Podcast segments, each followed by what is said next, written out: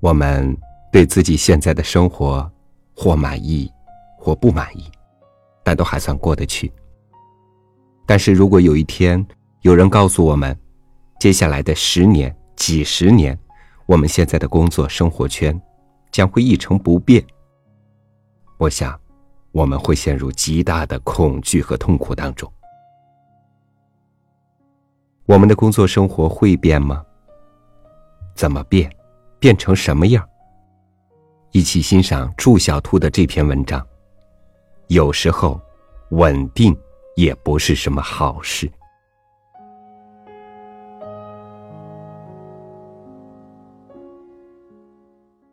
我们都处在沟中，但是其中一些人。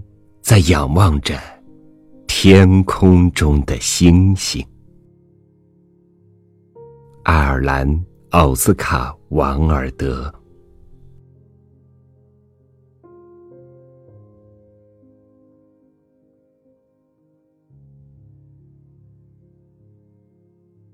在得知我要辞职去伦敦读书，大部分朋友表示不能理解这个举动，甚至有人觉得我疯了。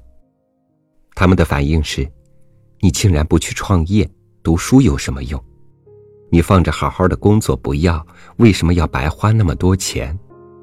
以及，你难道不应该考虑生孩子了吗？”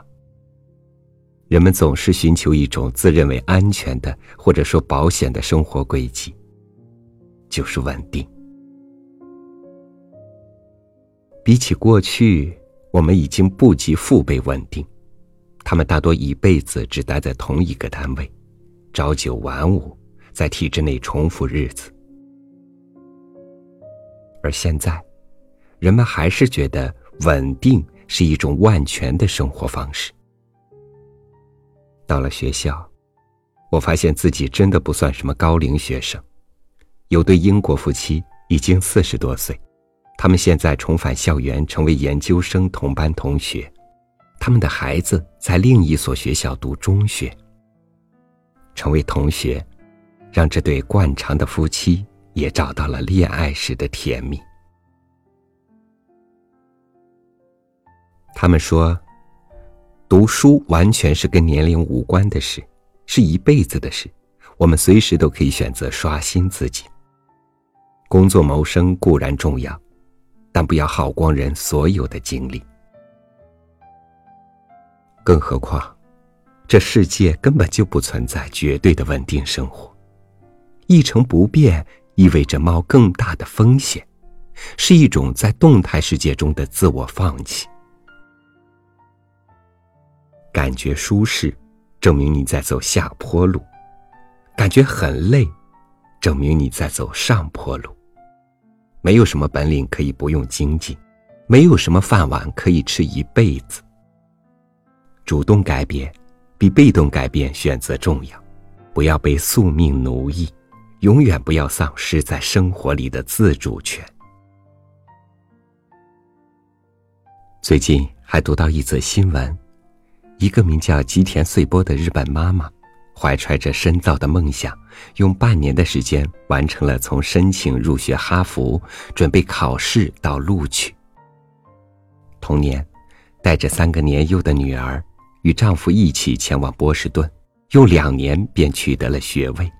这期间更生下了第四个孩子。在总结这段经历的自传父子之时，他的第五个孩子也诞生了。如今，这个有五个孩子的妈妈成了日本国立保健医疗科学院主任研究员，哈佛大学公共卫生学院硕士，名古屋大学博士。如果太早停下来，或者满足于现状，在家庭琐事中等待中年，是无法发现自己有多大潜力的。我很庆幸现在选择去读书，比起更年轻的时候，我更加清楚我想要的是什么。我自主选择学习的内容。比起大部分为了躲避工作才选择读书的学生，我没有他们对未来的不确定的焦虑感。选择读书，有种回炉重造的感觉，是我更新生命的方式。当然，这个世界上还有更多更新生命的方式，无论用什么途径，我们都不应该懦弱，应该让灵魂在路上。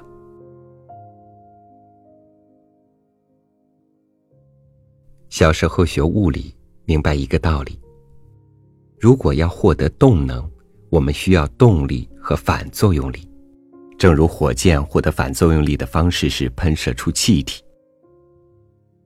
除了内在的驱动，我们也需要失去一些东西，才能获得反作用力带来的动力。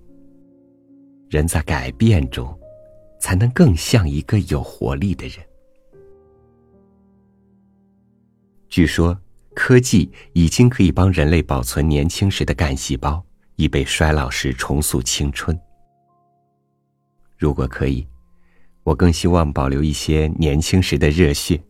让自己在沉入水底时，重获打破僵固水面的勇气。在一次性的生命里，实现自我、丰富经历，比积累财富重要。沙漠下新雨，树木爆翠绿。没有放弃与更新，就不成其智慧。我们不必时刻刷新微博和朋友圈。比起这些，刷新自我更加重要。我们并不需要生活在别处，不需要流于表面。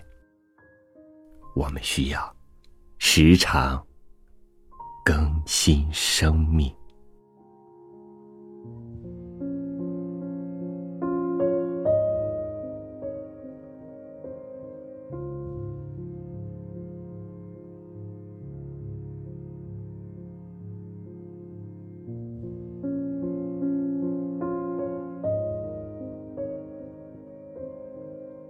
人生本来就是不自由的，因为我们的灵魂被禁锢于肉体。我们像是生活在鱼缸里的鱼，看得到外面的广阔世界，却只能在那一片小天地里游。只有常常更换生活的水，才能让生命充满新鲜和活力。我是朝雨，每晚九点为您读书，欢迎关注微信公众号“三六五读书”，欣赏更多图文。明天见。